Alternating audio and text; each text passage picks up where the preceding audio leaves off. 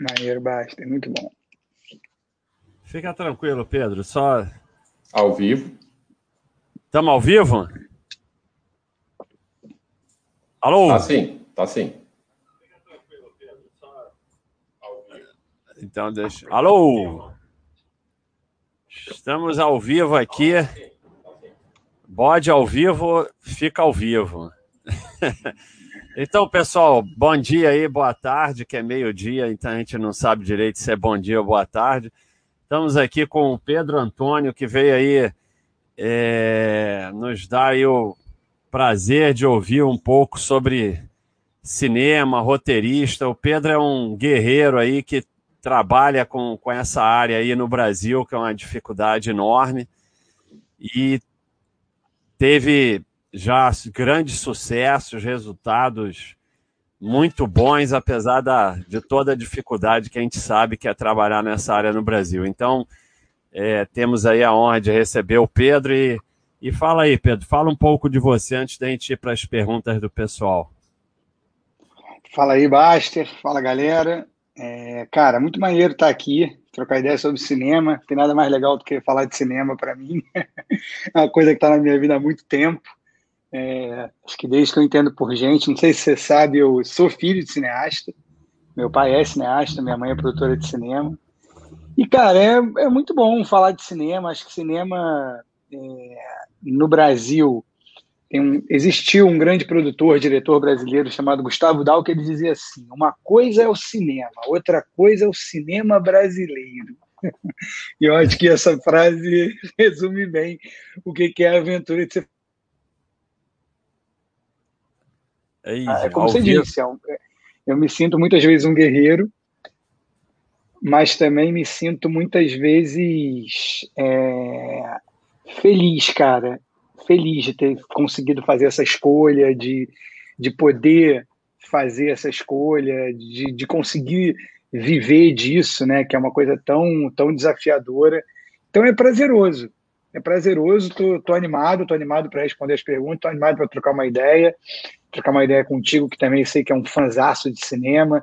A gente várias vezes conversa sobre filme, sobre série, sobre realização, e eu vejo que você, além de um grande conhecedor, de ser um cinéfilo, você também é um cara que está sempre interessado em saber mais. Então, acho que o que eu puder contribuir, o que tiver minha altura aqui no papo, eu vou contribuir, vou falar o que eu sei e dividir aí com a galera da, da Baster.com.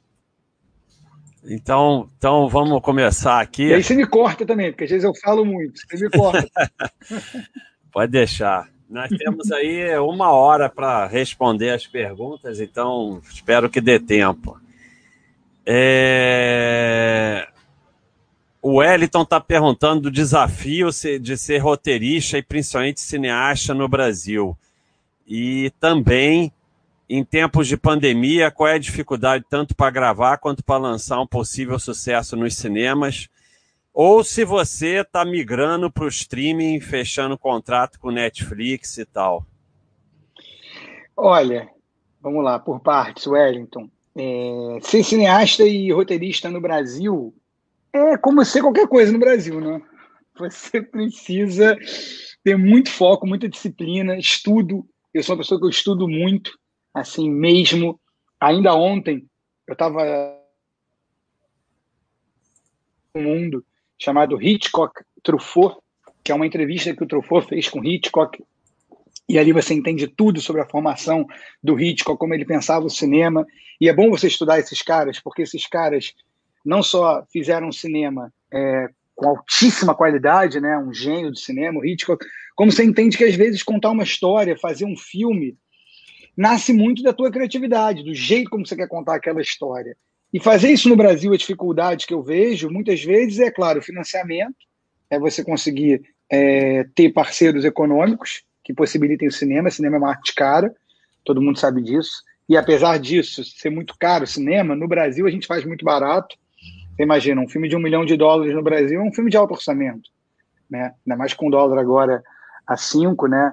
Basta que é bom de dólar aí, sabe tudo de, de dólar, pode dizer melhor. Mas assim, então o desafio acho que é você conseguir parceiros econômicos que acreditem na, na tua ideia.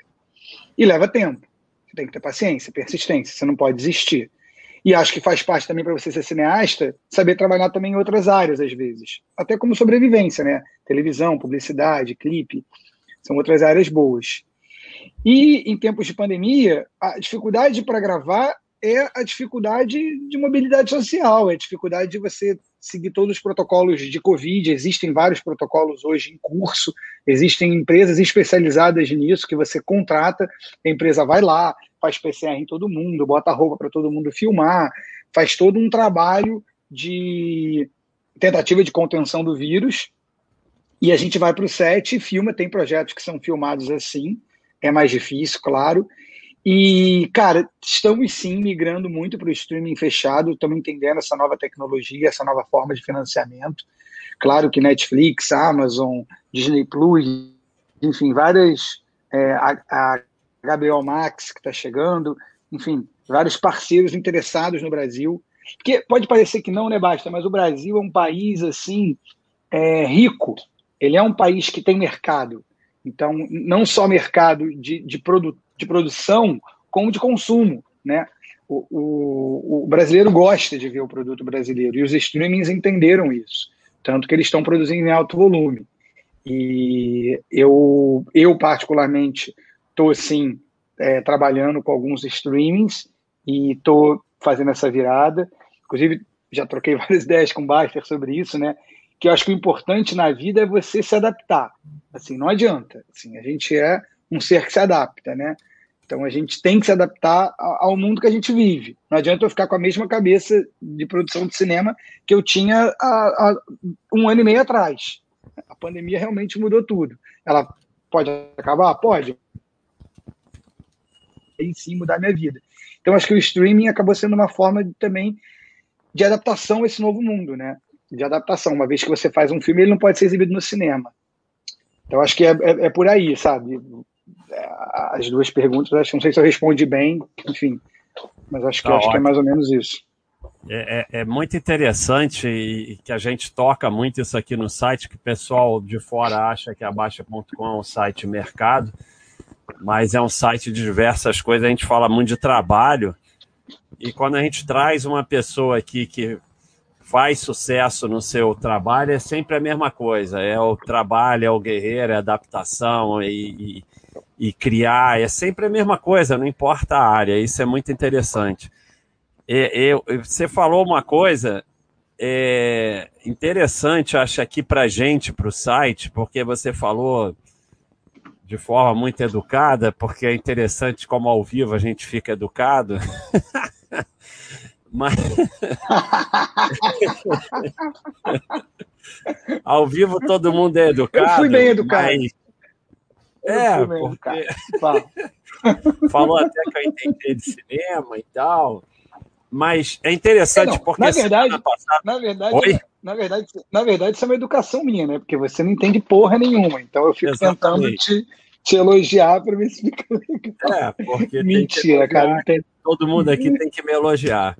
Mas semana passada a gente falou de poker e, e poker tem uma divisão muito clara do do profissional, do, do amador que tenta jogar série e do recreativo.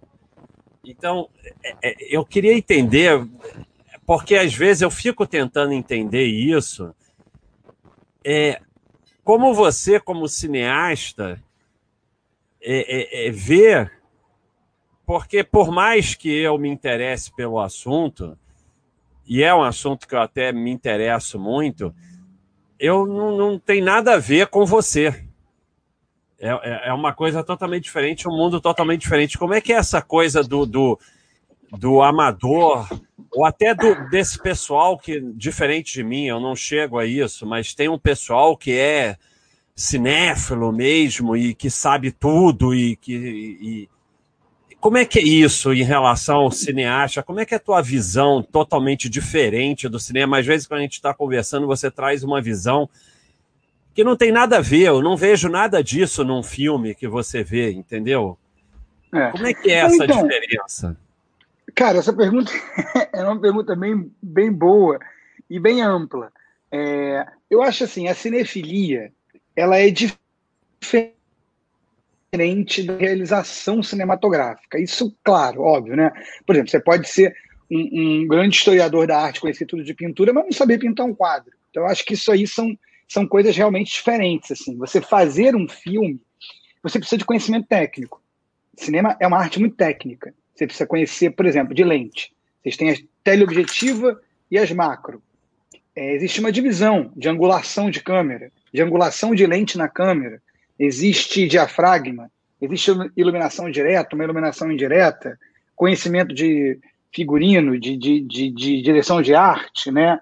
Você tem que ter um conhecimento de pós-produção, enfim, cinema é uma arte muito técnica.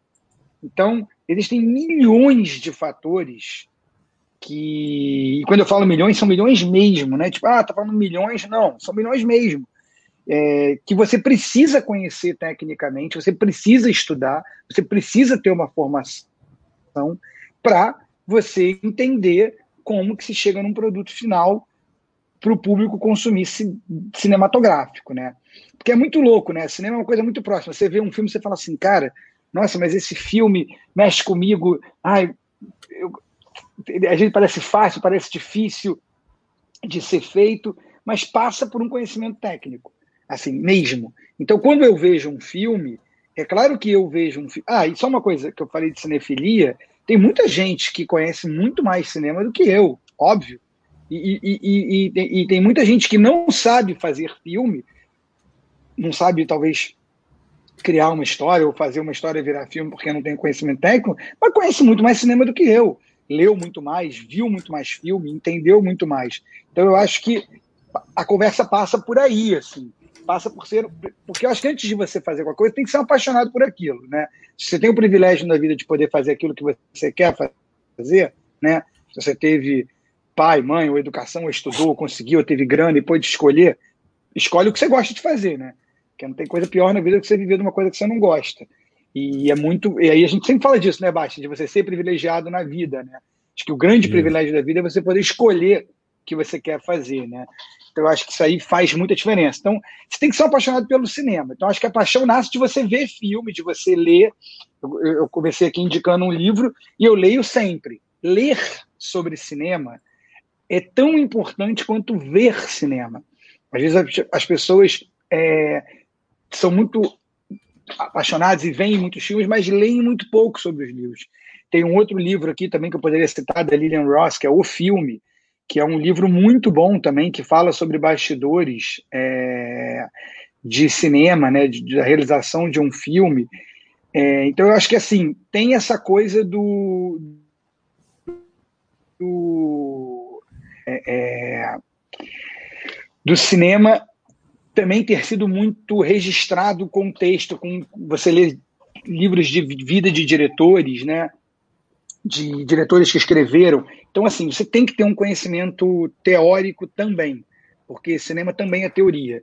Né? E teoria literária, cinema é uma narrativa, né? é uma narrativa literária. Você precisa conhecer sobre isso, você precisa estudar sobre isso. Né? Por exemplo, você vai fazer um, um roteiro. Ah, como é que eu escrevo um roteiro? Ah, um roteiro tem uma ciência ali três atos, cada ato, turning point, incidente incitante, midpoint, low point, tem uma virada de, de cena, tudo às vezes é muito cronometrado, né? Nos estudos você vê assim, uma página de roteiro às vezes simboliza um minuto de filme, ou às vezes mais ou menos, dependendo da descrição. Então tem aí um conhecimento técnico muito necessário, cara, que é o que diferencia.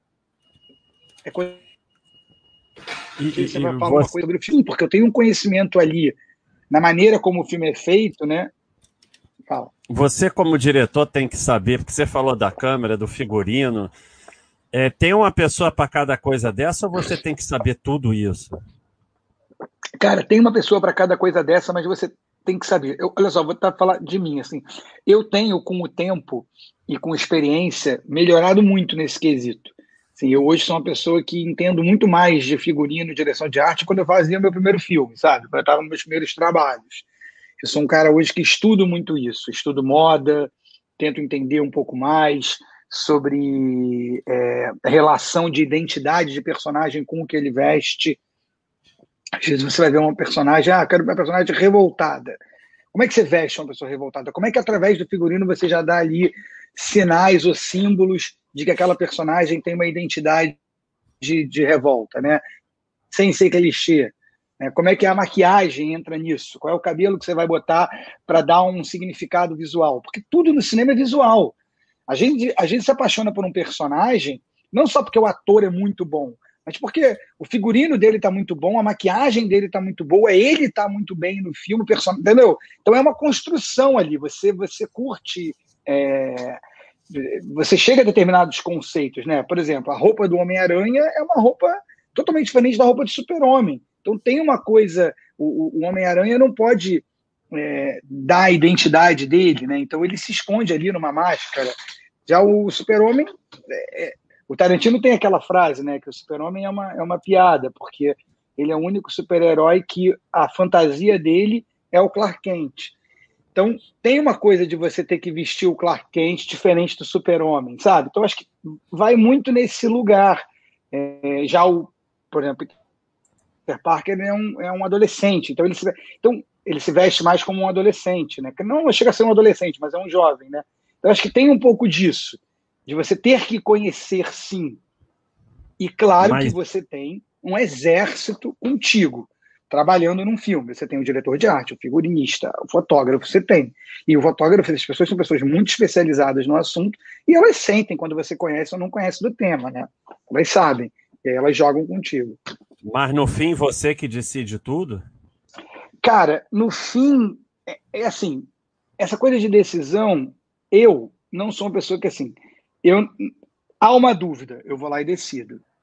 Há um consenso, beleza, chegamos a um consenso. Eu e a figurinistas chegamos a um consenso, mas na hora de tomar a decisão é sim o diretor. Eu tomo muitas decisões previamente, sabe? Eu penso meu filme muito antes de eu começar a fazê-lo. Certo. De um filme que eu já estou pensando que a roupa vai ser assim, vai ser assim. Então eu já chego com muitas ideias. E com essas ideias a gente já troca com elas e ela já vai executando um pouco as ideias. Mas muitas vezes, eu tenho uma figurinista minha amiga que é a Elisa Fallhauber, que fez os meus filmes. Cara, ela é uma gênia. Essa menina é uma gênia, cara. Menina, até parece, quase a minha idade. Mas ela é, ela é muito fora da curva, assim. Então ela sempre traz uma ideia melhor do que a minha no, no mesmo sentido, sabe? A gente está na mesma direção, mas ela traz uma ideia melhor. E eu opto pela ideia. Então acho que a gente tem, tem, que, ter, tem que ter essa abertura. Mas é você que escolhe essas pessoas todas? É, muitas vezes sou eu em parceria com um produtor. É... Cara, porque é isso, cinema, você tem que também ter afinidade, né? É trabalho, afinidade. Você vai passar lá meses com aquela pessoa, pensando um, um enfim, pensando o trabalho, então você tem que escolher uma equipe que se alinhe com as tuas ideias, com a, tua visão de mundo, enfim, que você tenha uma parceria concreta. E uma parceria afetiva também, né, cara? Não sei se você é dessa linha de pensamento, mas assim, eu acho que no trabalho é importante também você ter uma relação afetiva, sabe? Uma relação boa. Porque senão o trabalho fica também muito burocrático e aí é fogo, cara. Aí, porra, eu pelo menos assim fico muito desestimulado. Então, acho que a equipe é também um lugar assim de, de vida, sabe? Ser uma boa equipe é, é, é, também qualidade de vida. Mas isso é você. Agora, é comum no cinema o pau comer e o diretor falar: não aguento mais, vai embora essa figurinista, ou esse diretor de arte, ou sei lá o quê. É comum? Porque você Cara, parece uma pessoa que leva isso mais na boa, mas é muito é comum o diretor dizer não aguento mais, e aí ele manda embora e tem que chamar outra? Olha só, hoje em dia acho que não, não é tão comum. A gente tem essas histórias, claro, clássicas, é, tem esse até esse glamour, né, o diretor e tal. Tem até um filme rolando agora, né, que é o, é o filme do Mank, que é do roteirista do Cidadão Kane, né? Então, isso, isso. É, você vê ali um pouco daquela. Você vê, você vê um pouco ali da vida do roteirista, né? Como que ele escreve uma produção acontecendo. Então tem um pouco desses, dessas histórias, mas é muito difícil isso aí acontecer. Porque o diretor participa muito dessa escolha, sabe? O diretor participa muito disso. É meio um tiro no pé o cara brigar com a própria equipe.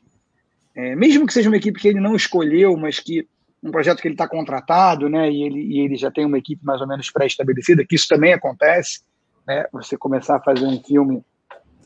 Eu, já, eu, eu, por exemplo, já fiz um filme que o diretor de arte estava escolhido antes de mim, eu não conhecia. E foi uma boa relação. É, porque eu tentei tirar o melhor dele e ele tentou tirar o melhor de mim. Eu acho que tem. Cara, isso é muito difícil, né? A gente, tá, a gente começa a falar de trabalho de cinema, a gente acaba falando de ser humano, né? Isso. É claro, tem caráter envolvido, tem personalidade, tem uma porrada de coisa que modifica o teu comportamento. Mas, de maneira geral, acho muito raro isso aí acontecer, assim. Ah, vai embora, não sei o quê. Porque você está num processo já é, criativo muito bom, sabe? Mesmo que as coisas não tenham dando, as coisas não estão dando certo da maneira que você, diretor, pensou, cara, não é mandando embora uma pessoa que você vai resolver. Não é aí que está a solução. Senão, muitas coisas se resolveriam assim. No cinema não é diferente. Então, acho que a equipe, ela é sempre um, um, um ponto de, de, de, sustentação. Assim, é, um, é um ponto de equilíbrio, um ponto de sustentação é, só se a pessoa fizer um negócio muito maluco, aí é difícil falar, mas eu não vi isso. Eu nunca demiti ninguém, nunca precisei nada disso, ao contrário, sempre trabalhei de novo com as pessoas. E esses filmes, vamos até falar, porque a gente tinha que ter falado na introdução, mas eu, como um bom idiota, não falei nada. Os filmes do Pedro Antônio, principais, né? A gente botou aqui os trabalhos principais, porque tem muito mais do que isso. Um Tio Quase Perfeito, Altas Expectativas, Torrica, que já tem número 2. Na televisão, Lady Night, 220 volts, Fernandinho Show. Mas eu queria perguntar, pega esses filmes mais ou menos, é, uma média aí, esses filmes que você fez, esses filmes principais. Tinham quantas pessoas trabalhando? Mais ou menos. Cara, é, muita gente. Pô, acho que um set de filmagem, estamos falando aí de umas, umas 200 pessoas, talvez. Ah, doideira. Muita doideira. pessoas. Bom, se, se, você botar para se você botar para figurante, isso eu não estou nem incluindo a e, e, e você comanda as 200 pessoas? Cara, dependendo da situação, sim. É, por exemplo, eu fiz você falou do Torrica, né? A minha ordem cinematográfica nem é tão grande. Assim, eu fiz o Torrica, quer dizer, é grande, mas não é. Eu fiz o Torrica, depois eu fiz o Tio Quase Perfeito, depois eu fiz um filme chamado Altas Expectativas. Aí eu fui fazer um filme chamado Uma Pitada de Sorte, que é um filme que eu ainda vou lançar com a Fabiana Carla. Depois eu fiz é, o, Os Salafrários, que é um filme que eu vou lançar também esse ano, num streaming. É, depois eu fiz o, a continuação do, do Tio Quase Perfeito, eu fiz a segunda, e a continuação do Torrica. E agora estou envolvido num outro filme. Cada filme, eu nunca imaginei que eu fosse fazer filme dois, mas os filmes foram bem e acabei fazendo. Cada filme. E aí vai muito do orçamento. Tem cena. Eu já fiquei, numa, eu já fiquei num set, por exemplo, que tinham mil pessoas. Eu estava coordenando mil pessoas. Eu estava coordenando mil pessoas. Você tinha lá 600, 700 figurantes e você tinha uns, sei lá, 30, 40 atores e uma equipe de 200 pessoas. E você ali coordenando tudo, tudo tem que acontecer em 12 horas de filmagem, tudo tem que acontecer naquelas 12 horas, não tem como fazer, tem uma hora de almoço, tem normalmente uma hora de deslocamento, dependendo do lugar, então você tem mais ou menos 10 horas para fazer aquela cena.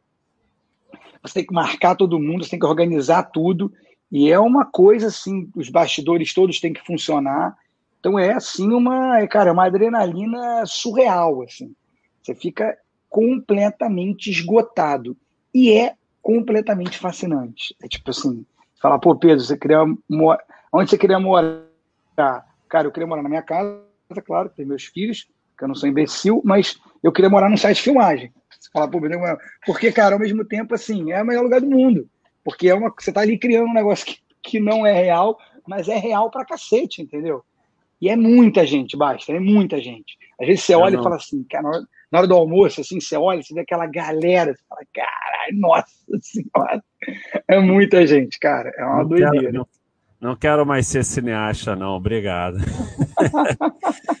então vamos aqui para a pergunta dos caras, senão a gente fica aqui o resto do dia. Ah. Lucas, como cineasta, como avalia o fato do Brasil nunca ter ganho um Oscar? Cara, eu, eu, eu, pessoalmente não dou a mínima para isso, mas realmente eu acho que deve ter uma importância, né? Não, tem, tem. É Copa do Mundo, né? Assim, o Oscar é o prêmio da indústria do cinema americano. Não é, ele não é o prêmio do cinema mundial. Ele é o prêmio da indústria americana, que é uma indústria do mundo. Então tem várias é, coisas que explicam por que o Brasil nunca ganhou o Oscar. A gente já ganhou a Palma de Ouro em Cannes, que é um prêmio maravilhoso. Talvez, assim, cinematograficamente tem um peso fortíssimo, né? O Glauber Rocha ganhou o melhor diretor em Cannes, isso é muito expressivo. A gente já bateu na trave algumas vezes, né, para o Oscar. A gente quase ganhou ali com o Central do Brasil, a gente quase ganhou com o Quatrilho. É, então, acho que assim, o, o, Brasil ele, ele ensaia esse. É, é, é assim, como é que eu avalio? Eu avalio, olha, eu avalio da seguinte maneira: eu avalio que o Brasil precisa é, ganhar sempre o maior número possível de coisa para a gente terminar um pouquinho do pequeno complexo que ainda temos de vira-lata e para entender, talvez assim, para a população que não vive o dia a dia do cinema, que, cara, ganhamos o Oscar, a Copa do Mundo, isso é bom, da mídia, isso é uma coisa que funciona muito bem. Eu não acho que seja, assim, um, um problema. Não é um problema não ter ganhado um Oscar. E também não sei se o dia que ganhar vai ser o melhor filme brasileiro que já existiu, sabe assim? Ah, o melhor filme é o que ganhou o Oscar. Não necessariamente. Tem filmes geniais na história do Brasil que não ganharam Oscar, que nunca ganharam nenhum prêmio. E não deixam de ser geniais por isso, né? Então eu não acho que seja uma coisa ruim não ter ganhado um Oscar. Acho que vamos ganhar em breve. Tenho uma sensação que em breve ganharemos, assim. Porque acho que também a própria indústria americana está com um olhar mais generoso para o estrangeiro. Vídeo é, Parasita, né, Basta? Ano passado, o Parasita é, porra, o, o, grande exemplo, assim, de um pouco mudança até de paradigma na maneira de premiar. Então, eu acho que a gente vai, a gente vai chegar lá. Então, vamos aqui, o, Watchbiri. Minha pergunta é sobre quantos respondi streams... Bem, não sei, acho que eu respondi meio mal. Não, respondeu bem. Fica tranquilo. Você... Olha, só de estar tá respondendo já tá bom, porque quando sou eu não respondo nada. O pessoal já vai ficar feliz de ter resposta objetiva e séria de alguém que entende do assunto. Eles estão acostumados com um idiota aqui falando qualquer coisa. E eu falo do, da moto que passa na rua, eu largo isso aqui no meio, vou embora, depois ele volta, eu esqueço do que eu estava falando. Então, tá respondendo muito bem. Então, o Watchbiri quer saber quanto o streaming favorece ou dificulta o grande público despertar o interesse pela sétima arte os cinemas, tal como são, contribuem menos ou mais para apreciar um filme na forma artística que foi pensado e produzido. É, fale, é, fale sobre essas duas formas de consumo dessa arte importante. Cara, eu acho que ele está falando assim, a experiência de você entrar numa sala de cinema, né, que, é. que começa ali, sei lá, lá, lá no início do século né, passado, essa experiência de você entrar numa sala de cinema, você vê até hoje a pessoa fala assim, ah, porque entraram numa sala e aí tinha a famosa cena do trem dos irmãos Melé, que as pessoas tinham achando que o trem ia sair da tela. Enfim, hoje realmente as imagens saem da tela com o 3D. Essa experiência é única. Eu acho que essa experiência é uma experiência assim, pô, você tá ali com dezenas, centenas, pessoas ali vendo um filme, é quase como assim, eu, né? Pode ser uma visão, pô, uma visão muito lúdica. É, eu acho que é um portal assim da, da, da fantasia mesmo, de você desconectar da realidade e, cara, usufruir. Eu, por exemplo, forço muito a barra, não pego o celular, não. Só se é ruim pra cacete, aí eu.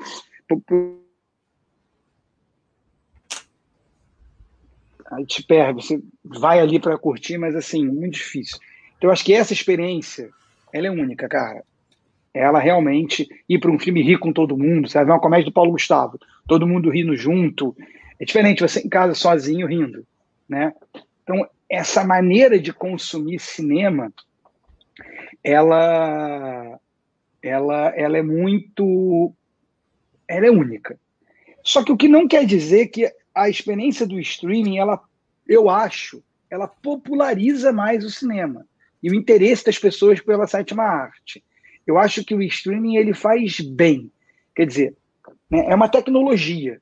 É que nem quando surgiu a televisão nos anos 50. Quando a televisão surgiu, ela popularizou mais o cinema, porque todo mundo tinha uma televisão em casa. As pessoas começaram a comprar, então toda hora tinha. Você não precisava ir até uma sala de cinema para ver imagens. Então, é, eu acho assim que como populariza. Cassete, perde, falaram que ia acabar com o cinema. Perde e... a, a, a experiência. É. Então, eu acho que o streaming ele populariza mais o cinema. Ele faz o cinema estar tá mais na boca das pessoas. Pô, cara, vamos combinar. Até a gente mesmo, assim. A gente fala disso o tempo todo. É. Está toda hora falando de uma série, de um filme, por causa do streaming. Porra, toda hora. Você vê, eles trouxeram completamente para o cotidiano das pessoas. Então, claro que a sétima arte ganha mais interesse e desperta mais.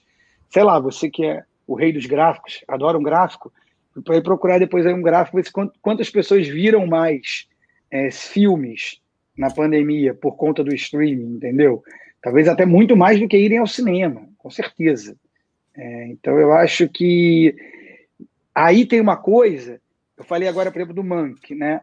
Aquele filme o Monk eu vi na minha casa no Netflix.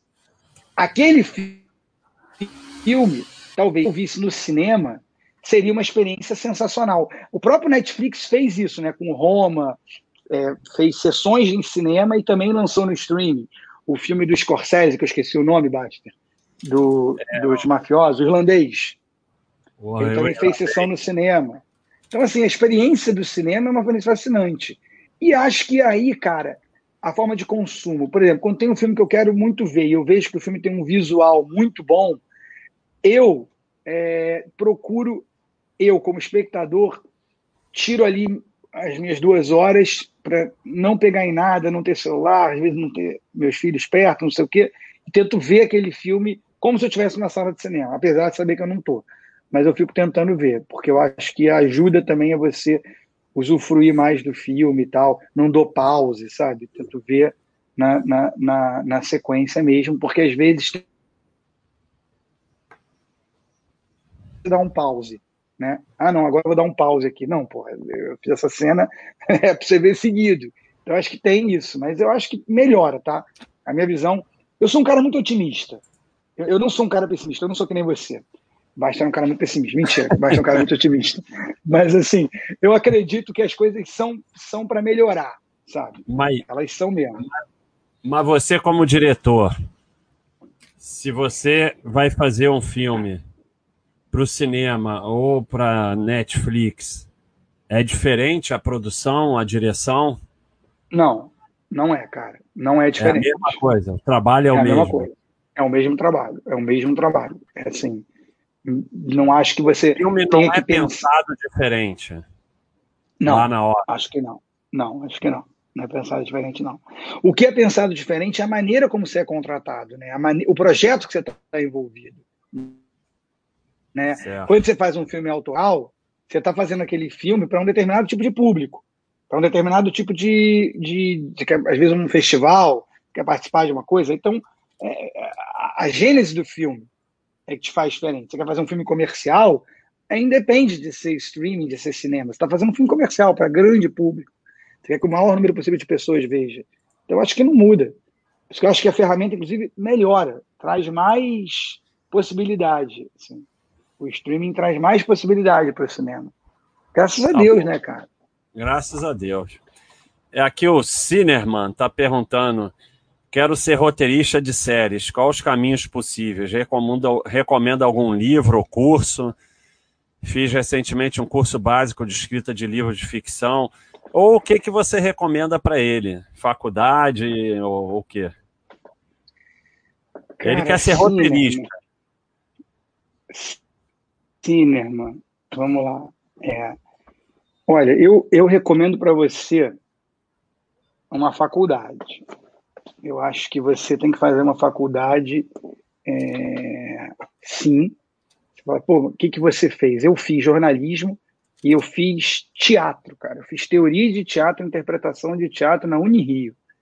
É, e ali eu descobri que eu queria ser diretor. Porque às vezes você quer ser roteirista, mas você não vive de roteiro. É quando você viver de roteiro, você vai falar assim, putz, na minha cabeça era outra coisa. Sabe assim? Cara queria lá fazer uma cena pro Leonardo DiCaprio, mas quando vê tá escrevendo bula de remédio para fazer um comercial de flato, de peido. Entendeu? Foda. Roteirista é, é muito diferente você querer viver daquilo e você, enfim, sobreviver, né? Então, eu acho assim, tem que estudar muito, cara. Não adianta, você tem que estar preparado. Quais são os caminhos possíveis? É exercício. Para mim, roteiro é exercício. Eu, por exemplo, não sou roteirista diretamente, mas, mas sou. Eu passo uma média, isso não é brincadeira não, tá, Baixa? Enquanto você está lá pedalando, eu passo uma média de duas, três horas no meu dia escrevendo. É exercício, eu treino, é treino. Você tem que estar tá escrevendo, reescrevendo, escrevendo, reescrevendo. Então, isso é, uma, isso é uma coisa, você tem que transpirar o tempo todo no teu dia a dia. Se você quer realmente escrever, é ficar olhando e falar essa cena, aí escreve o diálogo, escreve a cena. Opa. Em paralelo a isso, você tem que ler. Tem que ler livro, cara, tem que ler romance, tem que ver como é que as pessoas contam histórias, né?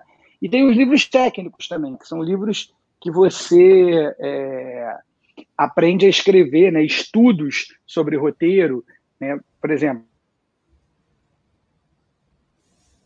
indico, talvez tenha uma Bíblia recentemente, que é o, o livro do Robert McKee, que é o Story. Tem o How to Make a Good Script Great, que é um filme em inglês também, que é muito bom. Eu citei aqui, por exemplo, o filme da Lillian Ross, que também você entende é, mais de cinema quando você está lendo aquele livro. Eu costumo ler também, às vezes, alguns roteiros de cinema, né? roteiros que já foram escritos. Eu já li roteiro do Fellini, já li roteiro do, do Glauber Rocha, já li roteiro atual, roteiro do, do, do Scorsese, tem como você buscar. Peça de teatro é muito bom ler. Você buscar ler peça de teatro, porque peça de teatro são cenas, são cenas boas, né? Você procurar ler cenas de teatro. Então, eu acho que tem um estudo é, e, e, e, você não pode nunca esmorecer no, no teu pensamento e na tua é, na tua forma de, de escrever, porque senão não vai, né? Tem, pô, tem um livro do Woody Allen, sei lá, você pega o... Cara, tem, tem muito livro, né? Tem muito livro bom de roteiro de cinema, roteiro técnico, esse que eu falei dos stories do Robert McKee, eu acho que é uma aula. É, tem um cara muito legal que dá um curso de rotelaria, que é o Zé Carvalho. Esse cara é um cara muito bom, o curso de roteiro dele é maravilhoso. Várias pessoas fazem, o Zé Carvalho, depois Posso tentar descobrir aqui o contato, mas é muito legal. Então eu acho que, cara, não tem segredo assim, ah, pô, e, e tem, que, tem que ter algum talento, né? Tem que começar a escrever e falar assim, pô, o que eu escrevo é bom. Porque também, cara, é foda, o cara começa a escrever, tudo escreve é ruim, é difícil. Você tem que ter esse talento. Você tem que identificar esse talento.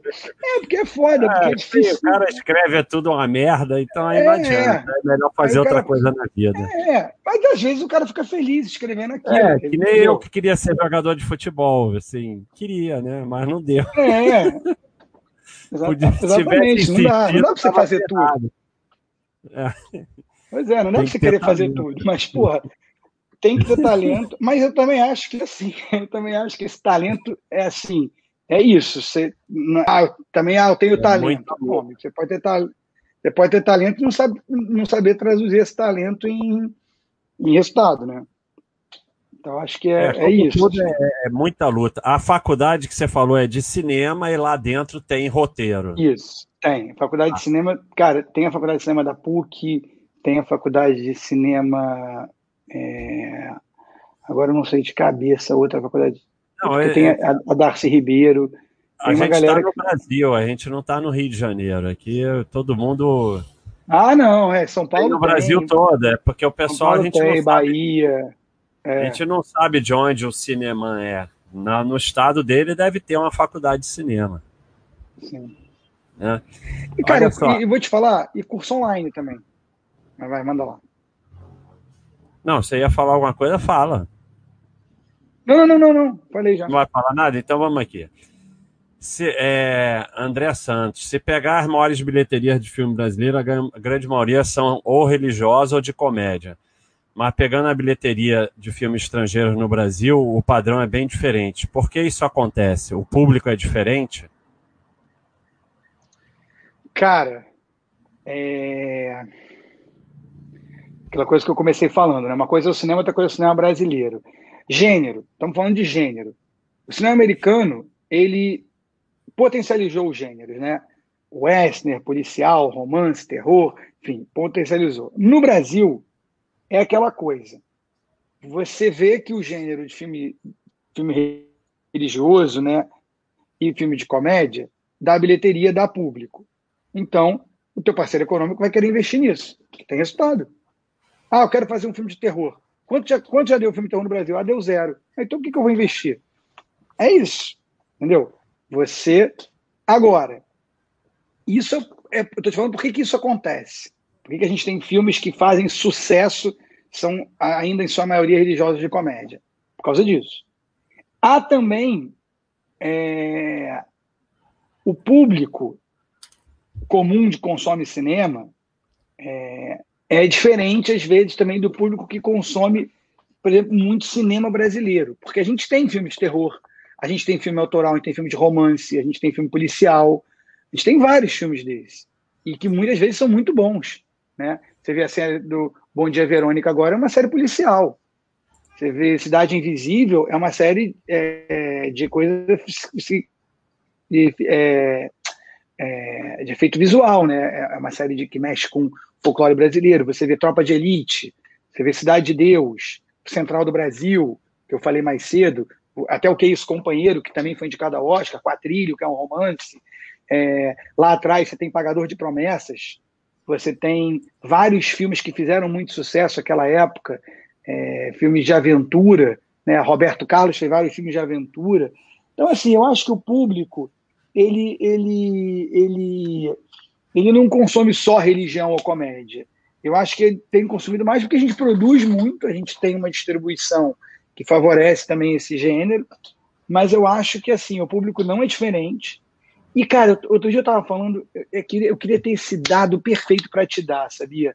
Mas eu estava outro dia vendo é, o Brasil, se eu não me engano, assim, acho que até falei isso contigo, Baixo, não sei se você. De quantos filmes os Estados Unidos produz. Acho que a gente trocou essa ideia outro dia, eu peguei esse é, número. Você falou um dia, era um número absurdo. Era um número absurdo, a diferença não, de filmes número... que que os Estados Unidos produz por ano e o que a gente produz por ano, entendeu? Era tipo assim, sei lá, os Estados Unidos era tipo 7 mil e a gente era tipo 100. Era uma coisa era muito. Uma coisa maluca mesmo. Aí, era... cara, aí, é, aí é claro que o cara. É, é... E outra coisa, é o Brasil contra o mundo. O cara falou, ah, pega a bilheteria de filme estrangeiro. Porra, aí tá falando de argentino, francês, chinês, coreano, americano, indiano. Aí é o Brasil contra o mundo, não tem jeito, entendeu? É, é claro que a gente vai perder essa briga muito, muito para o pro produto eu, estrangeiro. Eu, eu já acho ao contrário, apesar das brincadeiras, eu acho que o que, se, o que fazem aqui nas condições. É, uma vez o, o, o Pedro falou para mim o orçamento de um filme brasileiro. Ah, eu, eu, eu assim, só me, eu, eu acho que eu comecei a rir. Eu falei, não é possível que faz um filme com isso. Então, o que é, o pessoal é. faz aqui é milagre. Milagre. Para mim é milagre, é. porque ele falou o é orçamento de um, de um filme brasileiro. Eu falei, bom, então vocês fazem milagre, porque com isso aí eu acho que não dá para fazer nenhuma cena de meia hora, porque, porra, é, é brincadeira. Porra, é milagre. Aquela cena, se você botar no papel a cena da guerra final dos Vingadores, tem a cena no final, são todos os Vingadores brigando contra o exército de Thanos. Aquela sequência deve ser o orçamento da história do cinema brasileiro. Ah. Não, aquela sequência. aquela é cena brasileiro. do Game of Thrones, daquela guerra também, daquela. É. Aquilo ali são cinco anos de cinema brasileiro. Aquilo ali são cinco anos é. de todos os filmes brasileiros. Não. O dia que o Pedro falou para mim o orçamento de um filme no Brasil, eu, foi um dos, dos dias assim mais chocantes para mim. Para mim, se me perguntar se fosse uma pegadinha, eu teria falado um número no mínimo 10 vezes maior. Eu não, não é, é, é uma coisa de dor. Ô Pedro, é. vamos agora para pergunta e resposta bem rápida, porque a gente andou com o tempo todo já quase. O, o Darth Trader aqui, entendido em, em, produção, fez um monte de pergunta. No processo de criação de um filme, qual a parte mais crítica? Captação, áudio, iluminação, filmagem, cenas, colorização, edição, etc. Cara, eu acho que a captação, é, a, a filmagem, né, é o momento assim mais crítico, porque você tem muitos fatores que você não controla, né? Você vai fazer uma cena, por exemplo, na rua, tem muitos fatores que você não controla ali. Chuva, enfim, qualquer coisa que pode, possa acontecer. Tá. Então, acho que é o momento mais difícil é a filmagem, assim. E difícil que eu tô falando de você estar tá ali executando, né? Não é porque foi o processo de criação. Talvez, assim, o roteiro e a edição... Cinema é muito isso, tá, Baster? Roteiro, filmagem e edição. São os tripés é o tripé que sustenta o cinema, mas acho que a, filmagem é o momento mais crítico, assim. Então, em média, quantas câmeras são usadas numa produção? Cara, no Brasil, uma. Às vezes, duas. filme comercial, filme comercial no Brasil, é, às vezes costuma usar duas. É, Porra, é, é brincadeira. Agora, Qual televisão, por exemplo, já é mais. Televisão já é estúdio fechado e tal. Papai, às vezes são quatro, cinco câmeras, entendeu? Qual é a dificuldade Isso... em filmar? Oi, fala. Não, não, só porque você falou o negócio de é, coisa. É... Isso em dramaturgia, né, que eu tô falando. Qual é a dificuldade em filmar no Brasil face à disponibilidade de equipamentos, treinamentos, suporte, etc? Acho que a gente já falou disso, né? É, mas é grande. Mas a gente está melhorando. Tecnologia é uma coisa que eu não falei. A gente tem disponibilidade de equipamento aqui, sim. A gente tem grandes câmeras. Eu já filmei com a mesma câmera que o Scorsese filma. É a mesma câmera, é a mesma lente, a mesma coisa. É, a, a, a, câmera, né? Agora, claro que tem vários acessórios e várias coisas de pós-produção que eu não tenho acesso por questão de orçamento que ele tem, óbvio. Que fazem a imagem ficar melhor. Qual o seu equipamento preferido? De Você filmagem? Pergunta... Isso é pergunta bem daquelas entrevistas de televisão, né? Qual o seu equipamento é. preferido? É, deve é. ser de filmagem, né? É, meu equipamento de filmagem é a Alexa. Não sei se esse cara sabe. Não é Alexa que você fala, Alexa? Não é essa Alexa, não, tá? É uma câmera mesmo chamada Alexa. Que é, uma, é, uma, é a melhor câmera que tem para filmar. É a que eu mais gosto de filmar. É a que eu mais conheço, inclusive.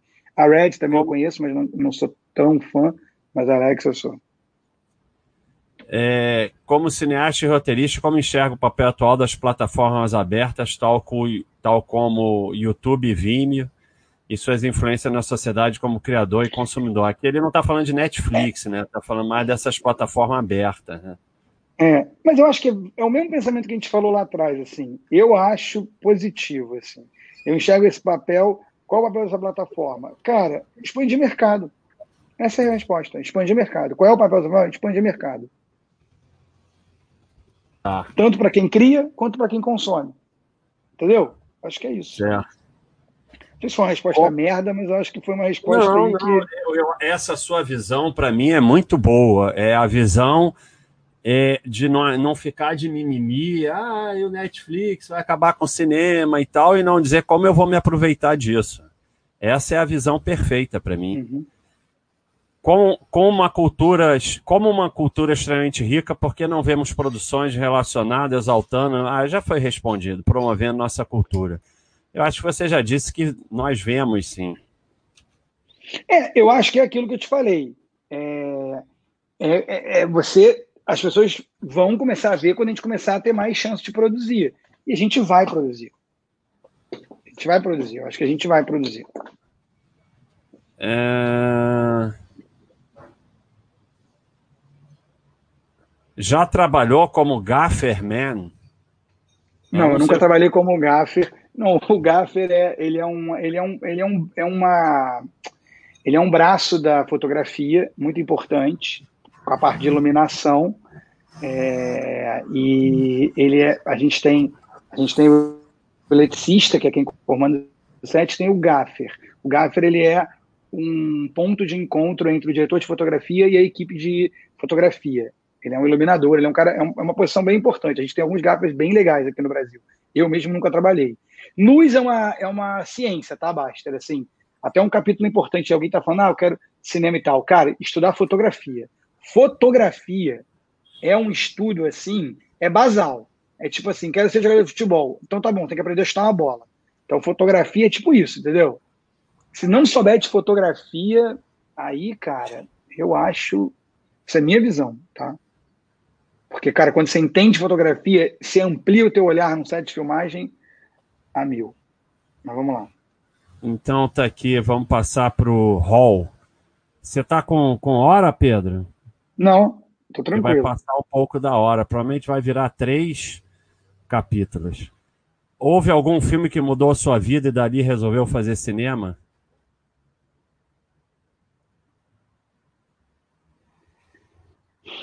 Tá difícil. Porra. É difícil, né? Porque um Porra, filme, um filme é muito difícil dizer um filme, né? É muito difícil, mas eu vou te falar o seguinte. Eu tenho duas grandes experiências cinematográficas que para mim foram inesquecíveis. Eu li o livro O Processo do Kafka e eu vi o filme do Orson Welles, O Processo. Aquilo ali para mim é extraordinário, assim, é um momento assim extraordinário. Foi um filme que me marcou muito. Me marcou muito no cinema brasileiro. Terra em Transe, do Glauber, é um filme que me marcou muito pelo jeito, pela forma de fazer. É, e me marca demais. Eu falei aqui que eu estava lendo aquele livro do Hitchcock com Truffaut, porque eu sou completamente apaixonado pelo Hitchcock. Assim, eu, eu acho o Hitchcock o símbolo do cinema. Assim. É um cara assim os filmes dele, a maneira como ele pensava. É, eu sou assim, talvez ali vendo um pouco a obra do Hitchcock também mudou muito. Cara, é foda, que eu começo a falar, eu já começo a pensar aqui também no neorrealismo italiano, nos filmes italianos, Fellini, eu começo a pensar em, sabe, porque aí é, é, é muito difícil falar é, assim, não para. um filme, um filme mudou sua vida. Talvez sabe que o filme, às vezes a gente pode brincar falando isso, um, um, qual foi um filme que mudou a minha vida? Talvez os que eu me lembro primeiro que eu vi, né? Chaplin, por exemplo. Talvez Chaplin. É talvez ali. Eu vi aquele cara fazendo aquelas coisas engraçadas, eu tinha, sei lá, 5, 6 anos. Quando eu começo a me lembrar dos filmes que eu via, meu pai me levava para ir na Cinemateca ver, e eu fico ficando fascinado com aquilo. Acho que ali funcionou muito. Qual o seu diretor favorito? Mas é sacanagem o cara fazer uma é pergunta sacanagem dessa, né? perguntar isso, esse cara, né? Esse cara faz, isso é, é pergunta daqueles programas de TV, né? É, isso é sacanagem, porque você é muito injusto por é, exemplo, é, assim, você fala assim, o diretor perfeito, o Kubrick. Kubrick é um diretor. Kubrick é um diretor perfeito, cara. O cara só fez filme bom. Mas o Hitchcock é um gênio do cinema. O Fellini revolucionou a história, entendeu? Foda falar isso. Agora, tá bom, se o cara, esse cara gosta de, de tudo ou nada, talvez assim o diretor que eu tenho mais fascínio por tudo que ele foi no cinema e quem ele é e o que, que ele representou é o Orson Welles. É, o Orson Welles é impressionante mesmo. E o Orson Welles e... é impressionante pela época que ele fez cinema, pelo aquele momento da história do cinema, sabe? E como ele foi dentro da indústria. Acaba assim, pô, mas os filmes dele são chatos pra caralho. Sim, amigão, mas aí é uma outra questão. Eu não tô. Você tá perguntando sobre. É, porque para mim o diretor envolve muita coisa, né? Mas é foda. É, cara, basta, é foda. Essas perguntinhas são muito. Assim, Hitchcock, Fellini, Kubrick, é, não Orson Welles. Porra, é não tem fim, não tem fim. Um cara que trabalha com cinema não pode ter um diretor favorito. Não pode ter. É impossível. Não pode. É... E no Brasil, e, e até injusto não falar do Brasil. Quando eu falo muito do Glauber, cara, o Glauber Rocha, para quem gosta de cinema, para quem quer entender cinema, para quem quer conhecer cinema, cara, o Glauber é um cineasta extraordinário. Extraordinário. Ele simboliza o Brasil nos filmes dele. É um cineasta inesquecível, assim, para o cinema. Mas vamos, vamos nessa. Eu ainda peguei o Glauber na televisão, naquelas entrevistas. Eu lembro bem do Glauber. Era engraçado, né? Era ele engraçado, era, ele era muito dele. doido, muito doido. É. Love Trotsky. Como administrar a ego de um artista quando a cena não sai do jeito que o diretor queria? Como administrar o ego de um artista quando a cena não sai do jeito que o diretor queria? Cara, análise. Senta no divã. Senta no divã. e... Você e o, e o cara ou, ou só é, o cara? divã, né? Sentar ali. com os dois. Faz de casal. É, eu acho que se não souber fazer isso, desiste de ser diretor, né? É, cara, porque, porque você assim, não sabe nem administrar artista, como a, é que você vai ser diretor? A vida é frustração. Você tem que lidar com a frustração, porra. Educar é frustrar. Agora, assim, é, eu acho que é conversar.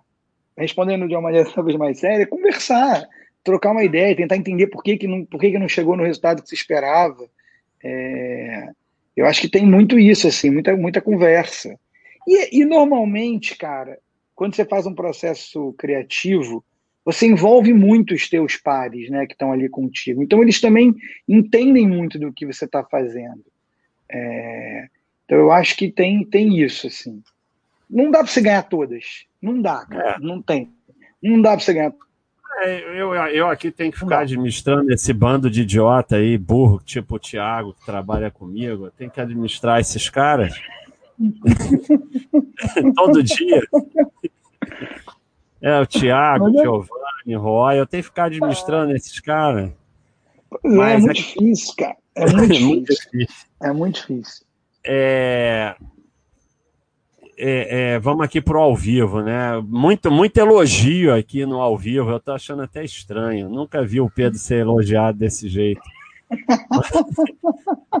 Não sei se essa daqui dá para você responder. Caco Figueiredo, o que, o que acha de sites de curadoria como o MUBI?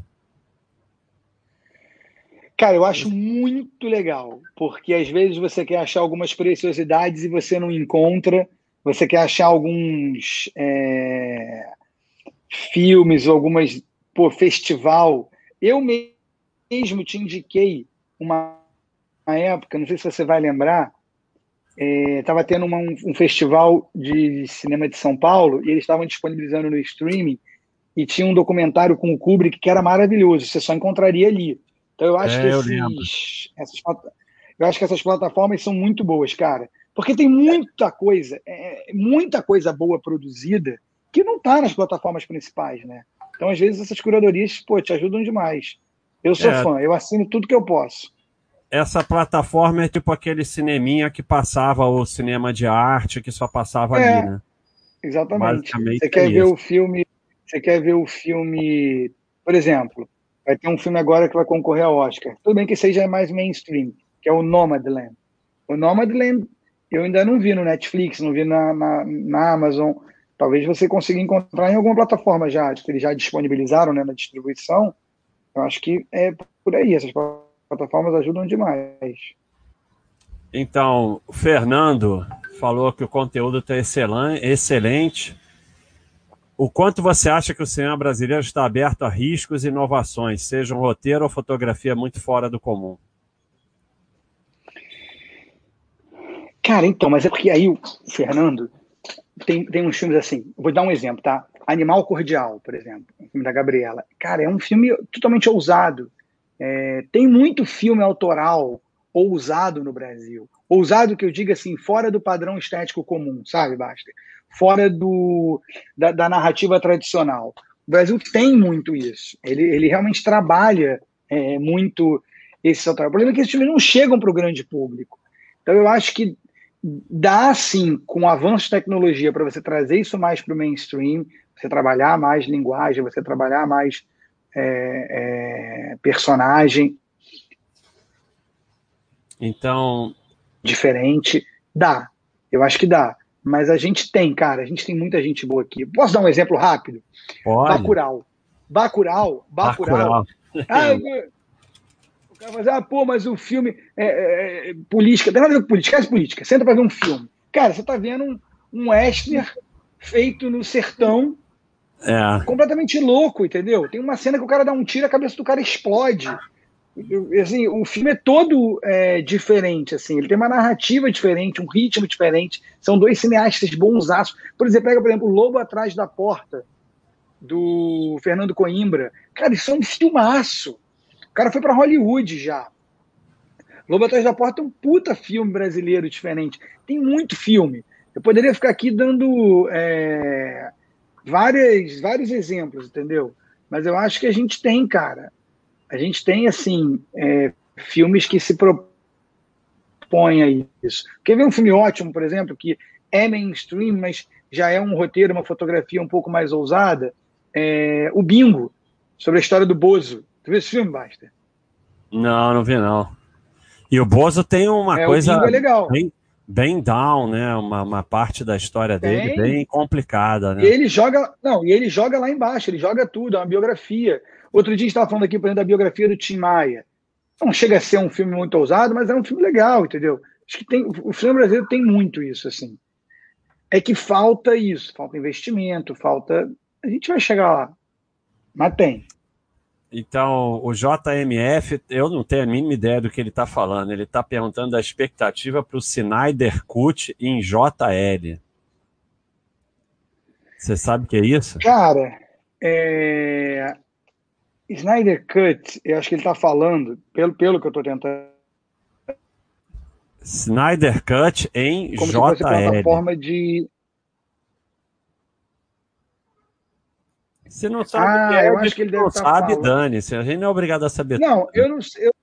Não, eu realmente não sei essa expressão Snyder Cut em JL, realmente eu não tenho certeza. Talvez ele possa estar falando aí. É... Cara, não sei, será que ele está falando. Não sei. Não sei o que ele está querendo dizer. Snyder Cut, tá aí. Obrigado, JMF, que eu vou estudar para saber o que, você está falando como Snyder Cut e é, JL. Aqui... Depois aqui ele, no, ele mesmo, se ele tiver no, ao vivo, ele pode tentar explicar o que, que ele está falando. aqui eu, no, eu... no, no Google tem alguma coisa a ver com Liga da Justiça. Snyder Cut de Liga da Justiça. O JL deve ser Liga da Justiça. Ah, então, então pode ser. Então, ah, então é ele deve estar tá falando. Coisa da Liga da Justiça. Não, ele pode estar falando do Zack Snyder, que é o diretor é, do filme da Liga da Justiça que está vindo. Pode ser isso, talvez esteja falando do filme, né? É, deve é, ser aí, isso. Sim, aí a gente. Cara, eu acho que o que a gente pode esperar é um, essa coisa do, do super-herói mais humanizado, né? Acho que os efeitos ali estão bem mais humanizados, bem mais cinematográficos. Talvez a gente possa esperar coisa boa. Ele é muito bom, né, cara? Zack Snyder realmente ele é um cara assim diferente. Ele realmente tem uma, uma visão é, e parece que agora vazou umas imagens, né? Teve uma coisa assim, acho que teve alguma coisa. Até vi isso outro dia, parece que da HBO vazou, mas depois eu posso ver. Cara, eu espero que seja um. Se for que. Não sei se a gente está falando da coisa certa, mas a gente está falando do filme, eu espero que seja maneiro. Assim, eu gosto de. Eu gosto então, desse gênero do HQ. O Fercali está elogiando muito aqui. É uma coisa estranha quando ficam elogiando muito, mas tudo bem. É, e o Cassiel, ele quer saber como é que tem acesso a coisas.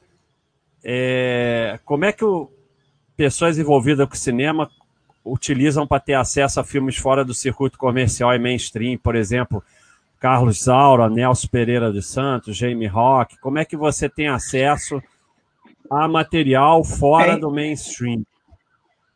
Cara, então, é, eu vou segredar aqui, assim como meu pai, nós somos colecionadores de DVD. Então eu tenho muito DVD. Eu tenho realmente muitos filmes, assim, relíquias que você não acha por aí no streaming. A gente falou das outras plataformas, né? Sem ser Netflix, ali também tem, tem muita coisa. É, por exemplo, ele falou do Nelson Pereira dos Santos. Você encontra no Canal Brasil, Nelson Pereira dos Santos, no Now, Canal Brasil, você vai lá, tem, tem filmes do Nelson Pereira dos Santos. O Saura, que ele falou, né, um cineasta maravilhoso espanhol. Eu, cara, eu tenho DVDs do Saura, eu realmente não, não tenho, assim, é, eu, não, eu não saberia dizer, assim, um lugar para achar ele. É, agora, qual foi o outro que ele falou? Que eu esqueci. Ele falou de exemplo Saura, Nelson Pereira dos Santos, Jamie Rock. É, Jamie, Jamie Rock. É, o James Rock também é a mesma coisa. É mais difícil achar é, em plataforma tradicional de streaming. Realmente não é uma. É um cineasta maravilhoso. Agora, eu acho que esses streamings antigos, eles têm um pouco isso. É, é, desculpa, esses streamings. É, que a gente falou do Mood, não sei o que, tem coisa ali, tem coisa boa ali. Acho que dá para a gente achar. E às vezes tem uma coisa que eu falei, como eu falei para você, é, festival. Ah, vai ter o Festival de Cinema do Rio. Eles disponibilizam o stream e botam os filmes lá, entendeu? É, eu, eu tenho visto um monte de, de plataformas pequenas, tipo Oldflix, não sei o que, que que tem filmes fora do circuito. São pequenas, são baratas e você pode pagar durante um tempo, assistir o que você quer e pronto. Eu já, já teve algumas plataformas que eu entrei que vi alguns filmes que eu que não tem nas grandes e, e, são igual Netflix, você bota o cartão, paga e cancela a hora que você quiser. Então você vai lá, entra, paga aqueles 20 reais, vê os filmes que você quer e depois cancela. Então. É. Festival Varilux, teve umas coisas boas. É, então estamos terminando aqui, conseguimos responder todo mundo. É, tirando aqui o Peixe Rêmora, que ele quer que você faça um filme um documentário sobre a trajetória do Baster. Olha aí, viu? esse vai ser bom, esse vai ter muito público. Quer que eu faço um filme para gente é, sobre, a, sobre, sobre a, minha trajetória. O difícil vai ser lidar com o ego do não do ator, do né? Artista. Não ser o ator, né? Difícil vai ser achar um artista tão bonito para me representar, né? A gente começa, a gente começa o filme com aquela estrada vazia e vem vindo assim um cara numa bicicleta, assim, meio comercial da Nike, né? Pô, é. come... Bota uma música épica, vai subindo assim junto com o pôr do sol, né? E aí vem uma, vem, aí pega uma coleção de frases boas. Inclusive, Basta, você é escroto, porque você está me devendo, até hoje você não me mandou, eu te pedi frases emblemáticas legais para eu pendurar na minha casa e você Cagou. Eu mandei, eu mandei, eu mandei, você nem olhou, como sempre. Eu mandei um monte. Eu mandei um monte, você nem olhou. como sempre. Então, tá. pessoal, tá. é, queria agradecer muito. Eu Vai, espero ter. Para mim foi muito legal. Eu acho que serve muito mais. Claro que cinema é uma coisa espetacular e tem o pessoal aí que quer trabalhar com isso. Mas para mim fica a lição como ficou no bode ao vivo anterior, de que não importa o que você faça na vida, né? Quando a gente traz uma pessoa que é bem sucedida, e bem sucedido é um termo que as pessoas enganam e entendem errado. Bem sucedido não quer dizer ser o Warren Buffett ou ser o, o Scorsese. Né? Por isso que eu tenho até um livro escrito chamado Sonho Mais ou Menos Grande. Bem-sucedido significa que você é bem-sucedido no que você faz, que você consegue fazer bem, fazer com prazer, é, ser remunerado para poder sustentar a sua família e ponto. Você não precisa ser o maior do mundo para ser bem-sucedido. Então, quando a gente traz aqui, eu não estou menosprezando o Pedro, não, falando isso, eu estou falando de mim mesmo. Que a gente tem um site aí que, comparado com os grandes sites de investimento, é um site pequeno. E isso não impede de ser bem sucedido. Então, é, é, a lição que fica é essa: é, é, é, trabalhar. É, você vê que ele falou que fica lendo duas horas, que fica escrevendo duas horas todo dia. Não tem moleza, não tem moleza. É, é gostar do que faz e trabalhar, trabalhar, trabalhar, trabalhar, trabalhar e ser bom naquilo que você cresce. Então, agradecer muito aí o Pedro ter doado uma hora aí do, do, do seu tempo para ajudar a gente a entender essa arte aí que é o cinema. Fala aí, Pedro, para terminar, para finalizar. Fala o que você quiser. Eu acho que você, quando é pequeno, você pensa assim, porra, eu quero mudar o mundo, né? Cara, quero mudar o mundo, vou mudar o mundo. Cara, você vai ficando velho e você vai vendo que você não mudou o mundo, você não é o Einstein, que é normal não ser, e você tem que encontrar um jeito de ser feliz. Se você ficar nessa noia louca de que você quer mudar o mundo, você não vai fazer nada. Vai ficar pensando. Então, eu acho que assim, a maneira de encontrar ser feliz é encontrar o que você gosta, se dedicar. É, eu sou muito feliz, muito feliz com o cinema, me sinto um privilegiado mesmo é, de, de, conseguir viver disso. É, agora, minha vida, cara, às vezes foi uma merda, entendeu? Aliás, muitas vezes ela é uma merda, porque, cara, é muita frustração. Você imagina, a gente está falando aqui de adaptação. Eu estou fazendo várias coisas, mas, cara, pô, pandemia, tudo pandemia pega todo mundo, mas assim, é muito difícil fazer cinema. Claro que é. Você não queria não, jogar futebol? É muito difícil todo mundo. futebol. pandemia pegou todo mundo, mas a tua área não é que pegou, a tua área devorou, a pandemia destruiu, né? É, exterminou, né? É, exterminou, é, exterminou. Eu estou há um ano sem fazer, desde que começou, estou um ano sem ir para um set. Mas tudo bem, entendeu?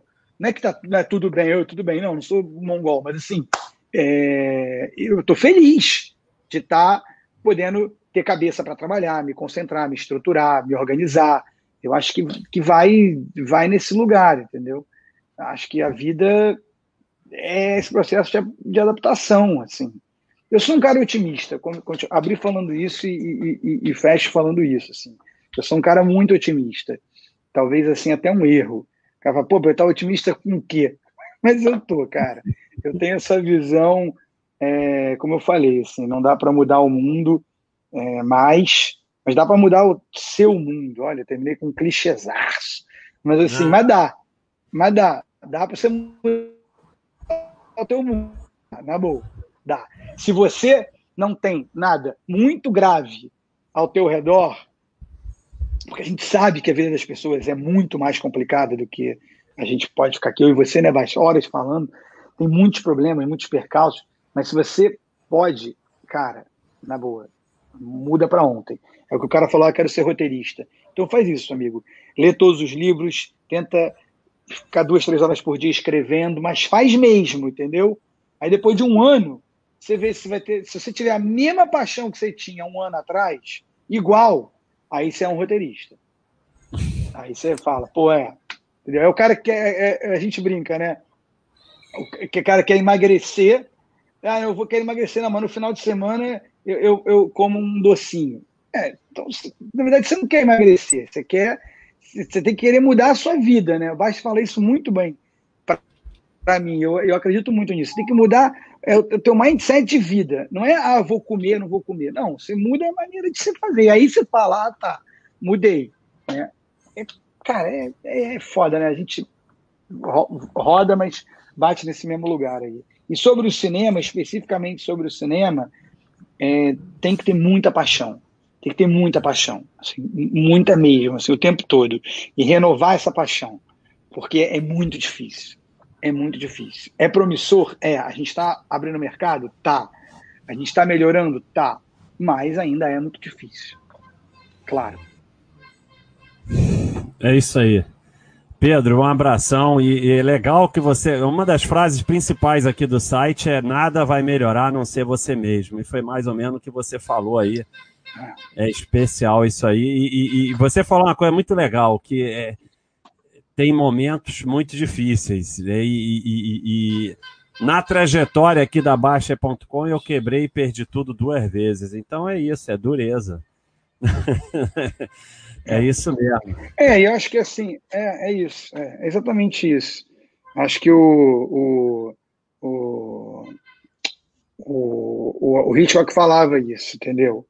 É, acho que a gente tem que o tempo inteiro estar tá plagiando a si mesmo, né? Acho que tem que se plagiar o tempo todo, assim. Acho que você é a sua própria construção, seu próprio motor. Então acho que tem, tem que ir nessa direção, não adianta. É em você que está as respostas. Não adianta. A vida é isso. E no cinema e na criação é a mesma coisa. Você quer criar uma coisa, você quer pensar, olha para dentro, assim. vai, vai entendendo, assim. vai alimentando e você, você chega lá. Assim. Eu estou aqui há 20 anos fazendo isso e há 20 anos eu estou ainda desbravando. É foda. É isso aí. Pedro, um abração, muito obrigado. Um abraço a todos, obrigado quem mas, participou. Mas foi bom. Obrigado. Obrigado. Deixa eu, só, peraí, deixa eu só terminar de uma maneira legal também, porque eu queria muito aí, agradecer, agradecer. Eu queria muito agradecer ao Baster, assim, um cara que a gente é amigo há muito tempo. A gente toda hora conversa e é legal assim vir aqui ver ele falar sério durante uma hora e quinze, talvez foi um recorde. Acho que a gente bateu um recorde. Assim, eu estou até impressionado. Não sabia que você tinha essa maturidade. Não sabia mesmo. Fico feliz de ver que você é um homem maduro e capaz de ficar numa conversa uma hora e quinze. E, mas assim, mas cara, obrigado e conte comigo. Se quiser depois amanhã, pô, vamos fazer um outro podcast, falar de cinema, falar de alguma coisa, não sei o quê, tô dentro. É, adoro essa conversa. Falar de cinema sempre é muito bom. Assim, a gente se organizando, a gente vai. Obrigadão, cara. E obrigado tá aí pela galera, pelas perguntas boas e pelas idiotas também, foram boas de responder. Um abraço, tudo de bom.